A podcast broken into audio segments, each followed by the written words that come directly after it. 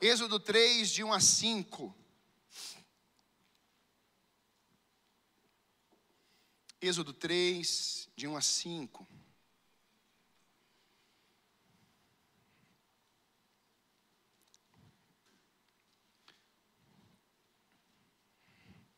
Algum visitante pela primeira vez aqui faz assim para mim. Nossa, temos um grupão. Vamos aplaudir a Deus. Fica com a sua irmã erguida assim. Queria pedir os membros da igreja, mais uma vez, vão lá, dê um abraço nesses queridos. Permaneça só assim para o pessoal te achar. Isso, olha lá, ó. Tá chegando aí já duas pessoas. Que bênção. Sintam-se amados aqui, amadas pela família de Deus. Êxodo 3, de 1 a 5. Eu vou ler aqui na minha versão NVI. Diz assim: Moisés pastoreava o rebanho de seu sogro, Jetro, que era sacerdote de Midian. Um dia levou o rebanho para o outro lado do deserto e chegou a Horeb, o monte de Deus. Ali o anjo do Senhor lhe apareceu numa chama de fogo que saía do meio de uma sarça. Moisés viu que, embora a sarça estivesse em chamas, não era consumida pelo fogo. Que impressionante, pensou. Por que a sarça não se queima? Vou ver isso de perto. O Senhor viu que ele aproximava para observar, e então, do meio da sarça, Deus o chamou: Moisés, Moisés, eis-me aqui, respondeu ele. Então Deus disse: Não se aproxime, tire as sandálias dos pés, pois o lugar que você está é terra santa. Pai, ministre em nós essa tua palavra nós precisamos do Senhor, em nome de Jesus. Amém. Irmãos, é interessante a gente observar que Moisés, ele já realizava um trabalho. Moisés, a história é muito conhecida, e por isso que nós demos esse tema, porque a sarça ardente precisa ser um lugar para você e eu recomeçarmos. A sarça, ela revela um tempo de recomeço. A sarça revela um tempo de nós nos voltarmos para a presença do Senhor e vivermos dentro de uma missão que Ele estabeleceu para nós. Então, nessa noite, o objetivo é fazer com que cada um de nós tenhamos esse desejo de recomeçarmos. Alguns vão recomeçar o tempo de oração, outros vão recomeçar na caminhada da palavra de Deus, outros vão recomeçar após uma crise no, no, casamento, outros vão recomeçar na igreja, outros vão recomeçar em relacionamentos que se perderam. Alguma área da sua vida precisa de um recomeço. E talvez você possa olhar, pastor, minha vida está tudo em dia, eu estou muito bem. Analise de que a Bíblia é no imperativo: enchei-vos do espírito, orai sem cessar busquem e vocês me encontrarão. Então a Bíblia me mostra que apesar de eu estar fazendo algo, Deus espera de mim o que? Que eu o busque ainda mais, que eu tenha desejo intenso pela sua presença cada vez mais. Então hoje até meia-noite, o seu ibope está lá em cima. Mas depois de meia-noite, o seu ibope não está mais lá em cima. Você tem que começar todo dia novamente. Tudo novamente. É um recomeço. O que você se alimentou hoje, como você se alimentou hoje, é de um jeito. Amanhã você vai ter que se alimentar novamente, um recomeço. Então, o ser humano, as vidas, família, contexto de igreja, nós precisamos estar recomeçando dia após dia. E Moisés experimentou isso. E o contexto, irmãos, é interessante porque ele agora, no capítulo 3, está dentro da casa do seu ou está ali ao redor da casa do seu sogro. Quando Moisés chega até esse local, Moisés chega fugido, Moisés chega com medo, Moisés chega por causa de algumas situações que ele fez lá no Egito, que não foram coisas boas. Moisés havia matado um soldado egípcio, ele estava dentro do palácio, ele desce até a parte onde os, o povo de Deus estava ali como escravo, ele se depara com uma cena, um soldado egípcio espancando, batendo num hebreu. E o hebreu é povo de Moisés. Moisés tem sangue hebreu, a raiz hebreia. E diante desse quadro, quando nós olhamos a vida dele, as ações dele, Moisés desce, ele vê essa cena, ele se fica inconformado. E Moisés vai lá e agride aquele soldado egípcio, e Moisés mata aquele soldado, e Moisés esconde aquilo debaixo da terra, ele vai é, encobrir o seu assassinato. Quando Moisés volta para o palácio, no dia seguinte, ou um tempo depois, ele retorna. Ele chega lá embaixo, ele vê uma confusão entre os hebreus, e ele vai falar: Olha, não façam isso, não briguem entre vocês. Só que naquele momento, um hebreu disse: Quem te nomeou juiz sobre nós? E naquele momento, irmãos, há uma palavra: Você vai querer fazer conosco o que você fez com o egípcio? Alguém viu, alguém percebeu o que Moisés tinha feito momentos atrás. E a partir daquele ato, chega até os ouvidos de Faraó de que Moisés tinha matado um soldado egípcio. E agora Faraó fica furioso e vai atrás de Moisés. E é nesse contexto que Moisés foge. Ele sai do Egito e ele vai chegar até essa região aqui, próximo ao Monte Horeb, ali em Midian, nessa família sacerdotal de Jetro. E nós vemos Moisés chegando e ali ele começa a desenvolver um trabalho. Ele conquista Zípora, filha de Jetro, e agora ele está trabalhando, cuidando do rebanho de Jetro. E vão passar ali, irmãos, 40 anos. Eu queria que você guardasse bem, porque a partir desse momento, que Deus vai entrar e a, entrar em ação com a vida de Moisés, passaram-se 40 anos e Moisés ainda carregava um histórico. Moisés era um assassino. Moisés carregava na bagagem uma marca de morte que ele tinha realizado, um esconderijo. Moisés colocou debaixo da terra sangue de pessoa, de uma pessoa. Moisés quis fazer isso, sim. Estava no coração dele, havia uma injustiça, mas Moisés usou da força humana. Moisés fez algo contra um inimigo, mas do jeito errado. Não basta você querer ser cristão e pensar o que é certo, você precisa fazer do jeito certo. A Bíblia nos mostra isso. E quando vão se passando aqueles 40 anos, eu imagino, eu penso, que Deus estava trabalhando na vida de Moisés.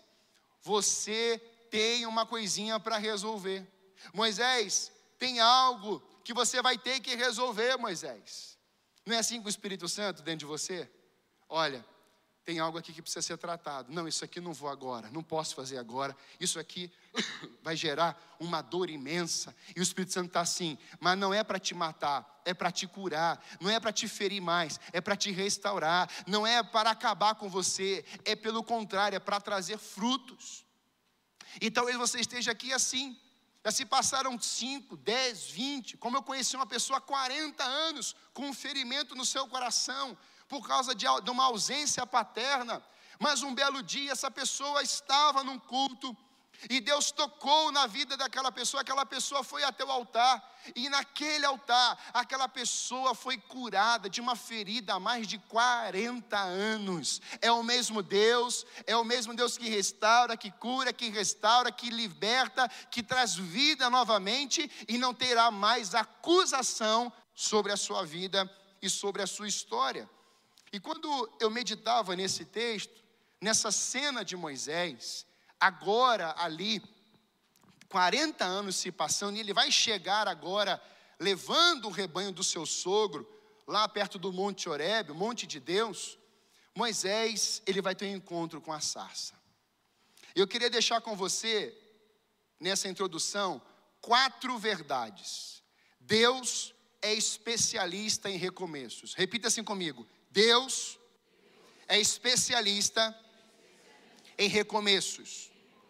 Repita assim: a visão de Deus não é alimentar a culpa do meu passado, mas sim arrancá-la. A visão de Deus não se limita pelo que o homem pode dar. A visão de Deus é fiel, perfeita e transformadora. Quem crê nisso aqui? Por isso, Moisés está de frente com a sarça. E se houvessem ali as vozes contrárias, os ruídos, a mensagem seria: você não precisa fazer isso, está tudo resolvido. As vozes contrárias talvez pudessem ser assim: olha, para que se expor? Olha, fica tranquilo, você um dia vai voltar para o Egito e vai passar por lá e ninguém vai se lembrar daquilo que você fez lá. Olha, para que resolver isso agora? Já se passaram 40 anos. Mas Deus não esquece. Deus sabe. E Deus tem propósito a partir da cura e da restauração que Ele realiza naquela área na sua vida. Por isso, em primeiro lugar, o que eu posso experimentar diante da sarça? Precisamos entender que Deus tem poder para realizar encontros que geram novos começos. Olha o que está, irmãos, em Êxodo capítulo 2, 2 de 11 a 15. Volta uma página. Êxodo 2, de 11 a 15. Deus possibilita a nós recomeços, encontros que vão gerar recomeços com o Senhor. Certo dia, sendo Moisés já adulto, foi ao lugar onde estavam seus irmãos hebreus e descobriu como era pesado o trabalho que realizavam. Viu também um egípcio espancar um dos hebreus. Correu a olhar por todos os lados e, não vendo ninguém, matou o egípcio e o escondeu na areia. No dia seguinte, saiu e viu dois hebreus brigando. Então perguntou ao agressor: Por que você está espancando o seu companheiro? O homem respondeu: Quem o nomeou líder e juiz sobre nós? Quer matar-me como matou o egípcio? Moisés teve medo e pensou: Com certeza, tudo já foi descoberto. Quando o faraó soube disso, procurou matar Moisés, mas este fugiu e foi morar na terra de Midian. Ali assentou-se à beira de um poço. Diga comigo assim: à beira de um poço. É interessante isso, irmãos, porque a reação de Moisés naquele momento em que houve uma denúncia, foi é, analisado de que havia uma culpa no cartório, a reação de Moisés não é uma reação imediata de sair correndo. A pessoa, ela se senta à beira de um poço, e eu posso imaginar, você vem comigo nisso, no que estaria passando na cabeça daquele menino na cabeça daquele homem. Talvez você esteja nessa posição, sentado perto de um poço, e perguntando: como que eu vou resolver isso? Como que eu vou realizar algo diferente nesse quadro? É um endividamento que chega, é alguém que morre na família, é um divórcio que é instalado, é uma confusão de pai e filho. Como eu vou reagir? Como eu vou executar? Como eu estou, eu posso ver esperança nesse propósito, nessa situação? Perdi uma mãe, perdi um pai, perdi o brilho nos olhos, meu coração está entristecido, estou prestes a ficar em depressão. Como que eu enxergo esperança nesse quadro? Irmãos, essa é a pergunta de muitos hoje. O que vai ser desse ano? E tem gente sentada à beira de um poço e resmungando, enquanto nós poderíamos estar perto de um poço, no mesmo lugar que estava Agar, onde ela sai da casa de Abraão, e vem um anjo do Senhor ali e diz: Ei, você está com sede, ao seu lado tem um poço, beba dessa água. Talvez hoje você esteja olhando tanto para os problemas, tanto para aquilo que você causou ou causaram com você, mas a Bíblia diz que quando o Espírito vem no teu interior, fluirão rios de águas vivas do teu interior. Quando você recebe Jesus, o seu coração não fica mais seco, mas nasce agora um manancial. Deus coloca uma fonte no teu coração, Deus coloca revelação na tua mente, como eu falei de manhã, Ele coloca uma chama poderosa no teu coração, porque Jesus Cristo entrou em você. Então, diante de um cenário de erro, entenda que Jesus continua no mesmo lugar. Ele continua sendo o mesmo advogado. Ele só quer que você se apresente diante dele e se renda à sua divindade e ao seu poder. A história de Moisés, irmãos, ela vai nos revelar dois momentos. Esse momento que eu falei com você, aonde ele vai ferir esse egípcio. E agora, irmãos, devido a esse episódio, Moisés está nesse deserto e passa todo esse tempo. Mas o que revela a nós, o que podemos aprender dentro desse encontro com a sarça? Por que, que Deus deseja se encontrar com a gente? Por que, que Deus esteve ali? E o texto vai dizer, de dentro, do meio da sarça, Deus falou. Era comum, e talvez ainda seja comum, nos desertos, os arbustos pegando fogo devido ao calor intenso. Então ele fica tão seco, tão seco. Você vê nos Estados Unidos o tempo de muito calor, começa a pegar fogo nas árvores tranquilamente. Só que naquele dia, irmãos, alguma coisa aconteceu de uma forma diferente. Moisés está andando com o rebanho e ele vê o arbusto pegando fogo, mas não se consumia. Só que diante daquele deserto que ele está presente, tinham outros arbustos. E a grande pergunta é: por que que chamou a atenção de Moisés aquele arbusto? Porque aquele arbusto era o próprio Deus falando com Moisés.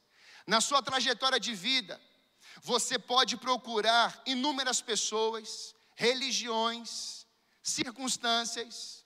Você pode adentrar em vários ambientes que poderão ser aqueles arbustos falsos com fogo estranho, com fogo meio assim, diferente. Mas quando Deus se aparece e se revela a Moisés, aquele fogo não se consumia, era diferente, brilhou os olhos de Moisés. Eu quero dizer nessa noite, você que está ao vivo aqui, há um fogo que se chama o fogo consumidor, o Deus soberano. Quando você tem um encontro com Ele, quando você tem um encontro com Jesus, esse fogo vem nos seus olhos, esse fogo te atrai até a presença dEle, esse fogo tem uma resposta para você, esse fogo tem uma vida nova para você, esse fogo te purifica, esse fogo queima seus pecados, esse fogo trabalha na sua mente, esse fogo trabalha no seu coração, esse fogo trabalha nos teus sentidos. Sabe para quê? Porque a partir de agora a sua vida ficará naquela sarça e você será calçado a partir daquele encontro, um recomeço com Deus, e a sua vida nunca mais será a mesma a partir desse encontro. Foi isso que aconteceu com Moisés. Quando temos um verdadeiro encontro com Deus, o propósito inicial é produzir alinhamento. Deus marca um encontro com Moisés para que ele pudesse andar em uma linha, em uma rota, em uma direção. Isso envolvia propósito. Deixa eu te fazer uma pergunta hoje aqui. O Espírito Santo está nesse lugar. Se o Espírito Santo perguntasse para você assim: Como é que você está andando hoje, meu filho? Aonde você tem andado? Com quem você tem andado? O que você tem falado? Quando você está só não quando você está na frente dos familiares. Não quando você está na igreja. Não quando você está numa reunião. Mas quando você está sozinho. Como Deus tem te visto, o que Deus tem ouvido dos teus lábios, o que Deus tem enxergado das suas ações. Naquele dia, irmãos, Moisés estava só, mas ele estava só, ao mesmo tempo desesperado, com uma culpa no cartório, com um passado de acusação de assassinato, Mas Deus não queria confrontar simplesmente Moisés a trazê-lo à lembrança do seu passado. Deus não queria fazer isso. Deus queria resolver sua, o seu problema, aquela dor, aquele pecado, porque Deus apresentaria ele uma missão. Então, antes de você querer ver, antes de você querer receber a missão, Deus quer alinhar o seu coração. Precisamos entender que Deus deseja arrancar a raiz de culpa do nosso coração e restaurar a nossa história, a nossa vida plenamente. É interessante porque no Novo Testamento temos o chamado de João Batista. E é muito rico isso, esse texto, esse momento, por quê? Porque João Batista não veio sendo o caminho. Mas João Batista veio pela profecia de Isaías, voz do que clama no preparai o caminho para o Senhor. João Batista veio com uma missão: preparar o caminho. E quem é o caminho? Jesus Cristo. Então, quando os discípulos de João Batista chegam até ele João Batista, tem muita gente seguindo Jesus, tem muita gente indo para lá, e assim, vão lá. E Jesus passa, e ele vai dizer: Eis o Cordeiro de Deus que tira o pecado do mundo. João Batista tinha uma função: apontar para o Messias. A função da igreja hoje, irmãos, é a mesma de João Batista, é o mesmo espírito de Elias que veio em João Batista, e esse espírito de Elias está hoje sobre nós, por quê? Porque a igreja carrega essa unção que estava lá em Elias, a unção que estava ali em João Batista, para quê? Para preparar o caminho para a volta de Jesus. Nós vamos nivelar os montes, nós vamos consertar as estradas e vamos dizer: Volta, Senhor, o teu povo te espera, Maranata, ora vem, Senhor Jesus. Mas isso é um trabalho daqueles que entenderam, que tiveram um encontro com o Senhor. Porque se você não tiver esse encontro com o Senhor, você vai querer preparar só a tua conta bancária, você vai querer preparar só a tua casa você vai querer preparar só as tuas roupas. Você vai querer preparar só você. Só que a missão não é preparar você. A missão de Deus é trabalhar em você para que você prepare o caminho para a volta dele. É diferente, irmãos. Por isso, quando João Batista chega, João Batista tem as respostas que o Espírito Santo colocara no seu coração. Marcos 1, de 1 a 3, nos mostra algo assim. O princípio do Evangelho de Jesus Cristo, Filho de Deus, conforme está escrito no livro do profeta Isaías. Enviarei à tua frente um mensageiro, ele preparará o teu caminho. Voz do que clama no deserto, prepare o caminho para o Senhor, façam veredas retas para ele. O desejo de Deus, irmãos, ao preparar Moisés, era preparar um caminho para o povo de Israel. O desejo de Deus ao levantar Moisés era dar comandos para Faraó e dizer: povo, chegou a hora da libertação. Deus estava tratando Moisés na sarça para o futuro, que ele teria que enfrentar Faraó. Então, quando você está se preparando com o Espírito Santo, você está buscando o Senhor, você está colocando o seu coração diante de Deus no início do seu dia, é porque você entendeu que o seu dia precisa ser cuidado e amparado pelo Senhor. Então, você está lá, lançando lágrimas aos pés do Senhor, você está buscando ao Senhor, você está colocando toda a sua vida no altar do Senhor. E aí você vai trabalhar. Quando você chega no trabalho, as coisas estão meio assim difíceis. Você chega no Uber, o Uber lá não está muito bem, o taxista está reclamando do Uber, o está reclamando do taxista. E aí está falando de algum assunto ruim, e aí você está lá. Você vai lá entregar, você é motoboy, né? tem motoboy aí na, na, na, na igreja, está lá trabalhando, e de repente alguém, um cliente vai lá e taca o produto na sua cabeça e como que você responde, como que você reage? Você vai reagir conforme o Espírito Santo trabalha no teu coração logo cedo. Então você sai de casa como? Guiado pelo Espírito Santo de Deus. Irmãos, Deus estava trabalhando no coração de Moisés para o maior confronto que Moisés teria que ter, que era contra o homem mais poderoso daquela terra, Faraó. Quanto mais você se prepara na sarça, quanto mais você deixar naquela sarça as coisas velhas, quanto mais você estiver na presença de Deus, mais Deus vai te colocar diante de pessoas, de circunstâncias, de situações desafiadoras, mas lá você será um vencedor, lá você será uma voz do Senhor, lá você será um conquistador. Sabe por quê?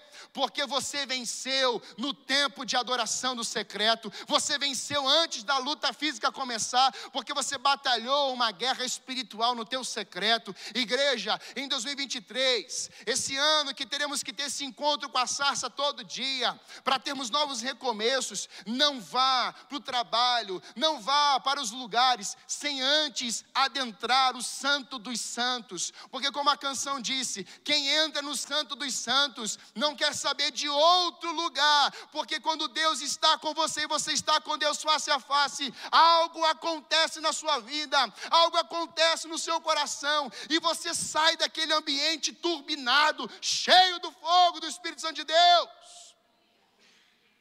E pode aparecer o demônio que for na tua frente, e você está com fogo nos olhos. Pode aparecer a pessoa mais maldosa, pode aparecer a pessoa mais cruel na sua frente, e você está cheio do Espírito Santo de Deus. Quando eu era criança, Existia um homem chamado Nélio. Ele era um andarilho. Eu era, devia ter ali os meus oito para dez anos. E esse homem dizia sempre assim para mim, quando eu via ele na rua, o pai, meu pai pegava minha, a minha mão e eu ia para atrás dele assim. Ficava atrás dele. O pai era um escudo. E aquele homem vinha. Ele é um homem forte. Ele chegava perto de mim, ele já vinha com o dedo assim, ó. Você vai morrer. Você vai morrer. Deixa eu montar para cá, né? Porque não. Você vai morrer. Daqui a pouco acontece alguma coisa assim, pô, pastor, pelo amor de Deus, a todo mundo viver em nome de Jesus, amém, glória a Deus. Mas está lá, o dedinho daquele homem, você vai morrer, e eu ficava morrendo de medo. Aí teve um dia, meu pai desviava, meu filho vai viver para honrar do nome do Senhor Jesus. E ia seguindo e andando. Aí teve um dia que meu pai devia estar daquele jeito, turbinado, sabe? Aí ele andava com a Bíblia. Meu pai andava no Rio de Janeiro, naquele tempo, terno e gravata, no sol de 45 graus na sombra. E a Bíblia no peito. E meu pai naquele dia, ele estava tava no óleo. Já pegou um crente no óleo, assim, no fogo? Que pessoa, quando bota a mão assim, o negócio, pum. Aquelas mulheres do coque, sabe como é que é? Ela já tem a tua direção, você já está dando até a resinha assim, ó. Ela assim, é com você, meu irmão, cuidado. Naquele dia, o meu pai era um homem sem coque. Mas ele estava no fogo. Irmãos, ele pegou a Bíblia e falou assim: em nome de Jesus, o cara, pum, caiu endemoniado. Ele só falou em nome de Jesus e levantou a Bíblia. A partir daquele encontro, aquele homem teve um novo recomeço. Nunca mais eu perturbo aquele menino de oito anos. E eu também tive um novo recomeço, glória a Deus. Isso foi uma cena de rua. Mas teve outra, que tinha um senhor de uns três metros de altura, um Golias, e a esposa dele era baixinho. Esse elemento realizava algumas práticas e alguém chamou, a esposa chamou meu pai na casa dele. E ele foi. Bem, você conhece meu pai? 1,75m, por aí. Magrinho, né? O pessoal disse que de frente era uma linha, de lado não se via. Então você já imagina a cena de como meu pai era fraquinho, magrinho. E ele foi, recebeu o telefonema, disse, olha, uma situação, telefonema não, pombo correio, né? Naquele tempo tinha telefone. Chegava, ó, oh, pastor, casa do fulano de tal, tem um camarada, o camarada lá está aprontando lá e tal, e está nervoso. Nervoso no Rio, nessa circunstância, é endemoniado. E meu pai foi a pé, E foi, Senhor, vai comigo à minha frente, vai comigo à minha frente. E a distância do portão para casa era de uns 25 a 30 metros. Aquele camarada estava endemoniado dentro da casa. Meu pai, do portão, pegou a Bíblia e falou assim: em nome de Jesus, pô! Ficava endemoniado. E foi lá, ministrou, aquele homem foi liberto. Aquele homem restaurou a sua casa. E aquele homem, aquela família voltou a ser uma família que vivia em paz. Recomeço. Pastor, eu não estou endemoniado, glória a Deus por isso. Mas talvez você ouça os demônios. Talvez você fique ouvindo as trevas. Talvez você fique dando ibope. E Deus te traz aqui hoje para você ouvir a voz que resolve que é a voz de Jesus Cristo de Nazaré. Ele está vivo, ressurreto. Os discípulos do caminho de Emaús estão ouvindo ainda a morte. Ele morreu, ele morreu. E você não está sabendo de nada disso, estão conversando com o próprio Jesus ressurreto. Pare de conversar com os mortos. Pare de conversar com aquilo que é morte. E comece a se alimentar da vida. Você teve um recomeço, ou você pode ter um recomeço hoje com Jesus Cristo e você viver uma vida abundante nele. Isso é poderoso, irmão, isso é glorioso. Por isso nós precisamos entender que Deus quer nos alinhar. Sabe por quê? Porque no encontro com a sarça, em segundo, após esse alinhamento, a sua vontade, Deus nos apresenta uma visão. Fala assim comigo. Deus, depois do alinhamento, ele me entrega uma visão. Então veja, Moisés estava alinhado? Não, Moisés estava andando com a vida toda torta. Né? Então, assassinato nas costas. Aí Deus faz assim: Moisés, vem cá, se alinha aqui comigo, entra aqui, sarça. Aí Deus fala assim: Moisés, vem cá. Você está vendo, Moisés? A sua vida, Moisés. Moisés, tira as sandálias, porque o lugar que você está é terra santa. E aí Moisés tira as sandálias. E eu sempre fico pensando na ação de Moisés naquele momento com a sarça, descalço. Você já ficou perto de fogueira? Quem foi em retiro sabe, né? Está perto da fogueira. Aí você vai chegando perto da fogueira, o que, que o chão tá? O chão está muito? Está gelado. Algumas vezes a pessoa até, né? Até queima. Tiver o pé muito sensível, a pele muito sensível, até queima. Mas aquela região, irmãos, não era só a sarça estava com fogo, que Deus estava ali, mas ao redor daquela sarça, o ambiente era de calor. Então agora, quando Moisés coloca os pés, ele está experimentando já nos seus pés o calor. E calor, irmãos, calor, fogo, envolve tantas coisas na palavra de Deus. Você já viu uma pessoa gelada espiritualmente? Sabe como que uma pessoa endemoniada fica com o seu corpo gelado? Porque ela está aprisionada pela morte. Mas quando você está no centro da vontade de Deus, alinhado com o Senhor, os seus pés estão incendiados, o seu coração está com fervor, sua mente está ativada, e agora você quer andar a partir da sarça. Você quer andar nessa temperatura. Você quer ser uma pessoa animado, animada. Você quer ser uma pessoa fervorosa. E agora Deus vai assim: experimente isso aqui. Ainda não era o encontro definitivo, mas perceba essa atmosfera. É por isso que você chega num culto e você fala assim: meu Deus, que atmosfera! Que coisa sublime! Você começa a adorar a Deus. Eu não sei como é que é com você. Mas às vezes eu estou cantando no carro, às vezes eu estou cantando, andando, eu estou cantando lá em casa, e eu já começa já a aquecer, se tiver casaco, já tira casaco, já tiver de calça, já fica de bermuda, já coloca já, fica descalço dentro de casa. A temperatura muda, sabe por que, que muda? Porque você está invocando um Deus que é um fogo consumidor. Então, quando o ambiente estiver frio, quando entenda a frieza como ambiente assim tenebroso, não é frio do inverno, é um frio de ausência de vida. Uma crise relacional no lar, uma frieza do marido com a esposa, uma frieza com o relacionamento de pai com filho, uma frieza no trabalho, a pessoa te trata mal, a pessoa te persegue, a pessoa não te ama, a pessoa só quer o seu mal, é um ambiente frio, só que você está com calor nos pés, e aí você vai chegar naquele lugar, aquela atmosfera precisará o que? Mudar, porque o calor, o fogo está dentro de você, agora aquele ambiente vai experimentar experimentar uma mudança. Aleluia. E Deus dá uma visão para ele. Tira as sandálias, Moisés. E Deus está dizendo assim: olha, Moisés, essas sandálias aí são velhas. E quando Deus fala com ele, Deus coloca uma visão. Quando eu leio a palavra, eu penso sempre, irmãos, esse texto mexe comigo, porque eu sempre penso de alguém contando uma história a respeito daquilo que viveu como experiência. Você faz isso às vezes. Eu penso sempre que Moisés, depois de algum tempo, ele deve ter voltado naquele monte Horeb, ele passou por ali por perto.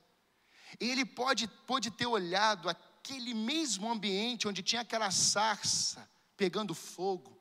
Ele pode ter dito, depois de anos, tudo começou ali. Eu estava andando com o rebanho do meu sogro, sabe? E de repente eu ouvi uma voz da sarça, era Deus, era uma epifania, uma materializa, materialização de Deus falando comigo, Ele testemunhando aquilo, falando aquilo, e sabe, ali eu ainda era um assassino, mas Ele me chamou, Ele falou o meu nome, Moisés, Moisés, duas vezes. Eu deixei naquela sarça minhas sandálias velhas, eu deixei naquela sarça o meu passado, e Ele me deu uma visão, e eu posso hoje ver um povo que foi liberto. Eu penso que anos depois Moisés, se passou por ali, deve ter falado isso. E você? Você lembra onde é que você estava quando você teve o um encontro com a sarça? Você lembra onde você estava quando Deus pegou o teu coração?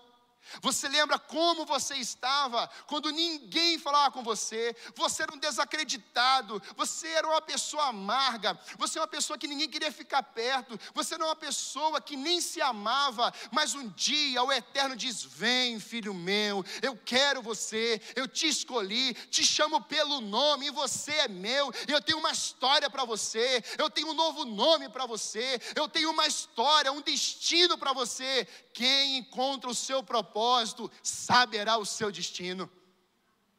Isso é poderoso. Mas talvez os anos vão se passando. E aí você vai esfriando na fé. Você vai esfriando na caminhada. Ah, pastor, mais um ano. Ah, pastor, tudo de novo. Você está precisando de fogo na mente e fogo no coração. Eu vou sair de férias amanhã. Pensa num rapaz animado. Eu poderia estar pregando assim, pois é, irmãos, a vida é muito difícil. Mas é porque eu não consigo. É mais ou menos aquilo que está lá na palavra em Jeremias. Eu tento não falar mais de ti, mas tem uma chama que queima no meu peito. Nós não podemos deixar de falar o que temos visto e ouvido, irmãos, aonde eu piso, seja o lugar que for, alguma coisa de Jesus Cristo vai sair. E eu quero te encorajar você a fazer isso na nossa comunidade. Está lá no Gula. Estava lá, eu fui lá. Fica de pé o casal. Fica de pé. Eles têm uma distribuidora. Pode sentar, lindão. Ela está gestante. Se converteram, foram batizados. A família toda foi batizada. E eu fui lá na loja deles. Sabe o que, que tem lá no, no balcão? Uma Bíblia. E quando eu estou conversando com Paulo, Está lá a esposa falando, atendendo, com muita educação. De repente a esposa tem que ir para um outro lugar e o Paulo está lá junto comigo. Deus abençoe, hein? Deus abençoe, hein? Irmãos, presença de Deus naquele ambiente. Aquela pessoa que foi atendida, ela não é um objeto, só um cliente. Aquela pessoa que estava ali é uma vida. E eles entenderam que Jesus precisa ser canal de bênção na vida dos outros, e isso sai da nossa boca. Então, quando você chegar no ambiente, você está tá queimando com a sarça ardente? Amém? Então chega hoje, você vai lanchar talvez. Pode me convidar, eu vou com você, você me paga o meu lanche. Glória a Deus, aleluia. E aí você vai lá no lanche, e aí você chega lá e come. E ainda coloca dedo ainda assim, tá vendo aqui, ó, tem um cabelo aqui, tá vendo aqui, não vem mais aqui. Não! Não arruma problema lá não. Deixa lá uma palavra de encorajamento. Deixa uma palavra de entusiasmo. Não amaldiçoe, abençoe. Porque você carrega esse fogo. E aí você chega aqui hoje. Pastor, eu preciso de um recomeço. O que eu preciso fazer, pastor? Você precisa viver alinhado com a vontade do Senhor. Você precisa viver dentro de uma perspectiva do alto e não da terra. Irmãos, é tão rico esse texto, porque o propósito, a visão e a missão de Deus só vem depois da sarça. Isso é tão poderoso na minha vida, porque aquele arbusto tocou Moisés por dentro. Aquele arbusto colocou temor no coração de Moisés. Você lembra quando Isaías vê o trono da glória de Deus? Qual é a reação dele? Eis-me aqui, envia-me. Deus queria tratar ainda Isaías para uma missão. E quando Isaías tem um encontro com o trono, já no capítulo 7, ele já começa a falar sobre a vinda do Messias. Quando você tem encontro com a sarça, e você vai ter esse encontro hoje em nome de Jesus, você vai sair daqui ardendo pela presença do Espírito Santo de Deus, em nome de Jesus. Você não quer mais olhar para Deus com desprezo. Você não quer mais dizer não à missão de Deus. Você não quer mais abandonar a visão de Deus. Você diz: Senhor, eis-me aqui. Eu estou aqui, disponível. E essa é a visão para essa igreja em 2023. Você pregar e ser um anunciador das boas novas aos perdidos. E dentro de casa, aqui dentro, ser aperfeiçoado dia após dia pelo poder do Espírito Santo através da Sua palavra, da escola bíblica, de encontros da UDF, de retiros. Então, as duas missões são aperfeiçoamento e pregar o Evangelho. Aperfeiçoamento e amar os perdidos. Aperfeiçoamento e ser um testemunho vivo do poder de Deus. E essa precisa ser uma verdade em nossos corações. Por quê, irmãos? Porque todos aqueles que tiveram a visão de Deus, quando ela foi clara aos seus corações, eles deixaram legados. Noé recebeu uma visão de Deus, construiu a arca, salvou a sua família. Abraão recebeu uma visão de Deus, foi pai de multidões. Paulo recebeu uma visão de Deus e aí se tornou o apóstolo, um dos maiores apóstolos do Novo Testamento, escreveu 13 cartas. E a gente vai olhando para a história e vemos pessoas tendo experiências com Deus e Deus derramou uma visão eles marcaram. Sabe, quando eu olho para a história de Martin Luther King, ele vai falar: Eu tenho um sonho. Eu tenho uma visão. E Deus vai usar a vida desse homem. Ele vai enfrentar as guerras contra o racismo, a segregação racial. Esse homem vai combater. Esse homem vai ficar na linha de frente. Ele vai enfrentar esse sistema. Mas sabe, irmãos, quando eu olho para isso, o que moveu esse homem não foi a pele. O que moveu esse homem foi uma visão. Pessoas vêm antes da pele, irmãos. Às vezes nós estamos guerreando na situação de pele. Ah, porque ele é racista. Ah, porque ele é branco. Ah, porque ele é negro. Ah, porque ele é amarelo. Ah, porque ele é dessa cor, da outra cor. Ah, porque ele fala assim, fala assado. Antes dessa cor, antes dele ser analfabeto, antes de ser culto, ele é uma pessoa.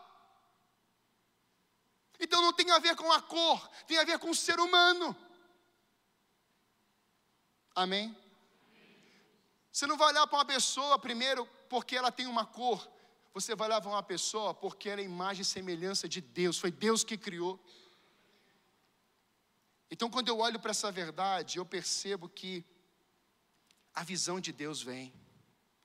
Quando recebemos a visão de Deus na sarça, Deus estabelece em nós o senso de missão. E é justamente nesse senso de missão que Deus pede as nossas sandálias velhas. Não teria como, irmãos, Moisés executar a libertação do povo com as sandálias do Egito. Para executar a missão diante de Faraó, Moisés precisaria ser calçado pela fé, pela palavra de Deus. Tem batalha que você está perdendo, porque você está usando sandálias velhas. Tem guerras que você está perdendo, porque você está lutando com a carne, não com o espírito. Tem batalhas que você está perdendo, porque você está cheio de si e não cheio do Espírito Santo. Você está enfrentando batalhas dentro da sua casa com filho, com cônjuge, sabe por quê? Porque você não mergulhou na presença do Espírito Santo e desceu às águas profundas. Irmãos, a igreja precisa sair do raso. E Deus ministrou isso no meu coração essa semana. Falei isso para eles, meu filho. Irmãos, quando Jesus chegou na beira da praia, falou assim: vão para as águas mais profundas. Eles não foram para lá? Agora eu te pergunto, eles ficaram lá? Você vai às águas profundas para parar de ver coisas estranhas na beira da praia. E você vai para as águas profundas, quem já mergulhou, sabe o que, que é isso? Você vê algumas coisas diferentes, coisas belíssimas, peixes diferentes. Tem gente que encontra até pedras preciosas. Tem gente que encontra coisas so tremendas debaixo lá, nas águas mais profundas. E aí Deus fala assim: Já viu, meu filho? Essa é a minha presença, esse é o meu poder, esse é o meu nome, eu sou o teu refúgio. Continue, vai me buscando. E essa pessoa sai das águas profundas e vai para a beira da praia. Quando chega na beira, na beira da praia, tem o quê? Um monte de gente pedindo ajuda, socorro, doente. Você está entendendo? Aí você volta do profundo do Espírito Santo. E quando você vê aquelas pessoas, você não faz assim, ó, deixa eu correr embora. Não, o que, que Jesus fez? Deixa vir as criancinhas, porque das tais é o reino dos céus. Deixa essa mulher cega, muda chegar até aqui. Deixa esse paralítico chegar até aqui. Está ministrando dentro de uma casa, ninguém consegue entrar. Vem um quarteto e carregando um paralítico, não conseguem entrar. Mas estão ouvindo que Jesus está lá dentro. Alguém abre o telhado, Jesus fala assim: Grande é a tua fé. Quem a gente vai carregar esse ano 2023? Quem você vai trazer para cá? Mesmo numa maca, traga. Traga. Porque quem queima na sarça, quem está com a sarça queimando no coração, é suporte para alguém que está ainda numa cadeira, paralítico espiritualmente, cego, enfermo mas essa pessoa vai chegar na presença de Deus e Jesus Cristo poderá dizer para ela: carrega isso que está carregando você hoje, vai para casa e conte os testemunhos gloriosos que você teve experiências aqui hoje. Essa é a verdade de Jesus Cristo. Então abandone essas sandálias velhas, Moisés. Deixa aqui na sarça. A visão da sarça me faz experimentar o verdadeiro propósito para o qual eu fui criado. E o que simboliza a sarça hoje, irmãos, no Novo Testamento? A cruz. E aqui eu quero fechar. Na sarça ficou o passado de Moisés. Ele era um assassino. Mas quando ele sai da sarça, ele sabe o que, que ele passou a ser? Profeta. O que, que ele era antes da sarça? Passado. Quando, o que, que ele era passou a ser depois da sarça? O que ele foi antes da sarça? O que ele passou a ser depois da sarça? Quem você era antes da cruz? E quem você é depois da cruz? Antes da cruz, perdido. Depois da cruz, achado. Antes da cruz, escravo do mundo. Depois da cruz, filho amado do Deus Altíssimo. Antes da cruz, você estava sem conhecer o verdadeiro amor, mas depois da cruz, você pode ensinar quem é o verdadeiro amor. Antes da cruz, você estava vivendo uma vida amarga, sem doce. E depois da cruz, a doçura de Jesus Cristo, o Espírito Santo entrou no teu coração E quando ele entra no teu coração, ele muda as tuas palavras. Agora não é mais palavra de morte, agora é palavra de vida. Se você carrega o Espírito Santo de Deus, se você carrega Jesus de Nazaré, as palavras da tua boca precisarão ser palavras de vida e não de morte, palavra de esperança e não de desesperança, palavra de bênção e não de murmuração, palavras que exaltam e glorificam o nome do Deus vivo. Tem algum adorador aí? Tem algum adorador aí? Então a banda vem para cá. Nós vamos adorar esse Deus. Porque eu creio poderosamente que quando a igreja adora, os céus param. Quando uma igreja incendiada pelo Espírito Santo de Deus está dizendo: Tu és santo, Tu és poderoso, Tu és glorioso, Ele vai descer nesse culto mais uma vez, Ele vai aquecer corações, Ele vai arrancar essa tua frieza espiritual, Ele vai levar essa tua enfermidade, Ele vai colocar você num propósito, Ele vai apontar você para um destino, porque quem conhece Jesus Cristo conhecerá um destino, e o nosso destino é o céu glorioso com Ele.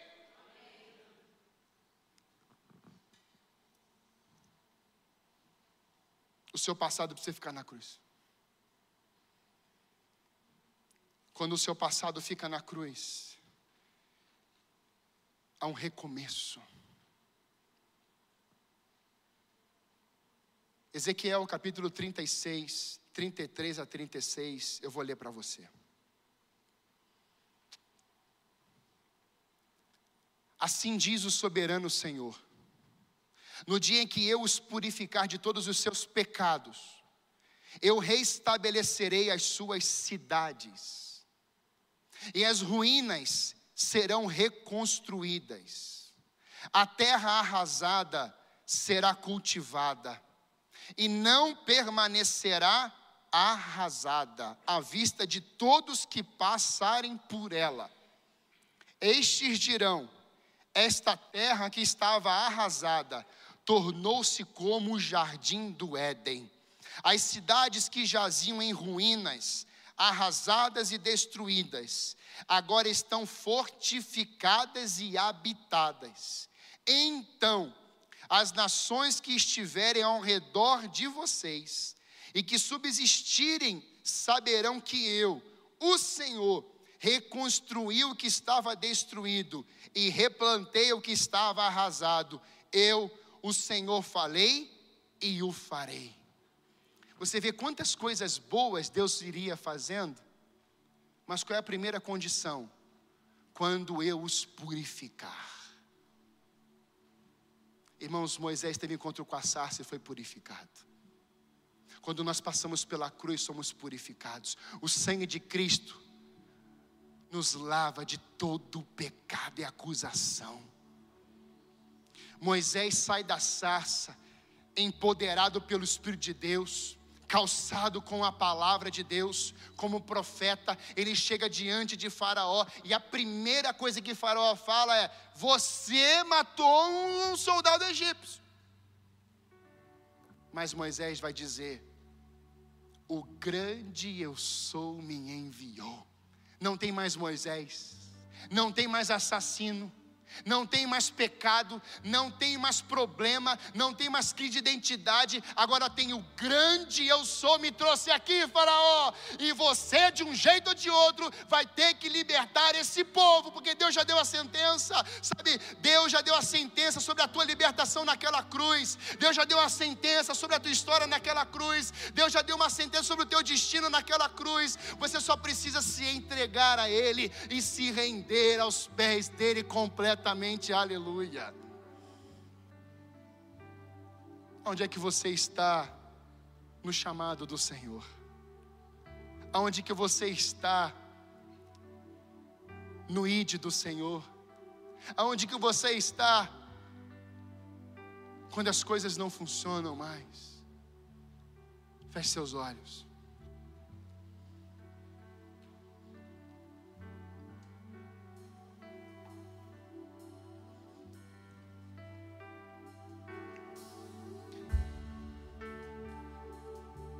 Deus está nesse lugar. E nessa noite, o Espírito Santo ele quer te trazer um recomeço. Ele trouxe um recomeço para um assassino e chamou ele de boca de Deus, profeta. Ele fez recomeço na vida de um gadareno, um homem que devia ter dentro dele mais de seis mil demônios. Ele trouxe recomeço àquela viúva que tinha perdido o seu filho jovem. E Jesus vai ressuscitar aquele jovem. Jesus trouxe recomeço na vida de pessoas. Deus trouxe recomeço no ventre de Maria.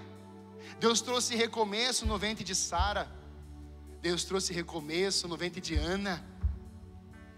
Talvez você é membro de igreja, mas você não sonha mais os sonhos de Deus.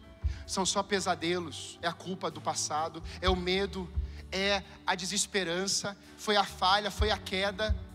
Ei, o Espírito Santo quer gerar sonhos do teu ventre espiritual hoje.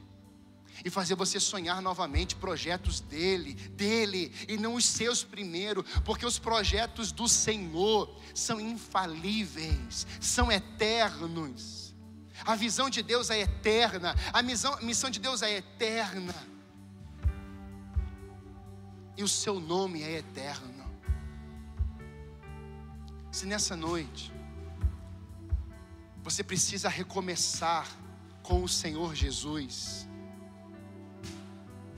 Eu que você ficasse de pé no seu lugar. Eu preciso recomeçar com Jesus Cristo. Eu preciso, em nome de Jesus. Eu preciso recomeçar. A minha vida precisa de um recomeço.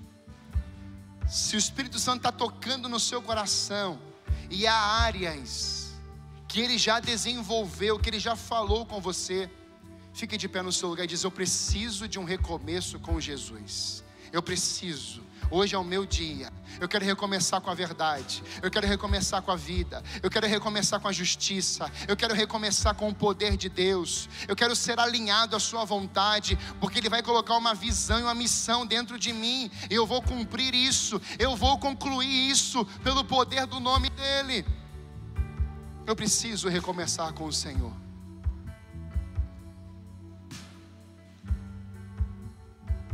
Jesus vai dizer: Vinde a mim todos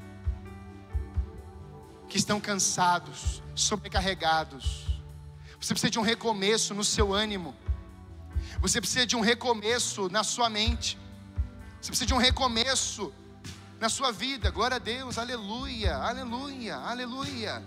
Se você precisa de um recomeço com o Senhor, você parou de orar, você deixou o secreto, Deus tem me incomodado, irmãos. Você que está em casa, ouça isso. Deus tem colocado no meu coração, meu filho, ore mais, ore mais, me busque mais. E eu estou dizendo, Senhor, eu vou te buscar mais. Eu quero recomeçar do ponto certo. Aonde é que você caiu? Lembra de onde caíste e abandonaste o primeiro amor, vai lá. Deus está te levando lá, lá onde você caiu. Ele está levantando você pelas mãos, só você dizer assim: socorro, Senhor, me ajude a sair desse charco de lodo, me ajude a sair desse lugar tenebroso. Socorro, e Deus vai te tirar desse lugar e vai puxar você para o nível dele, e você terá um recomeço à mesa. Um recomeço à mesa. A mesa do banquete está posta e Jesus está te chamando. Vem, vem, venha se assentar à mesa comigo, na mesa da comunhão, do partir do pão, do olho no olho, das palavras de sabedoria. Se você está no ao vivo, escreva aí: Eu estou voltando para a casa do Pai. Eu estou recomeçando com Jesus hoje. Eu vou buscá-lo ainda mais. Aleluia.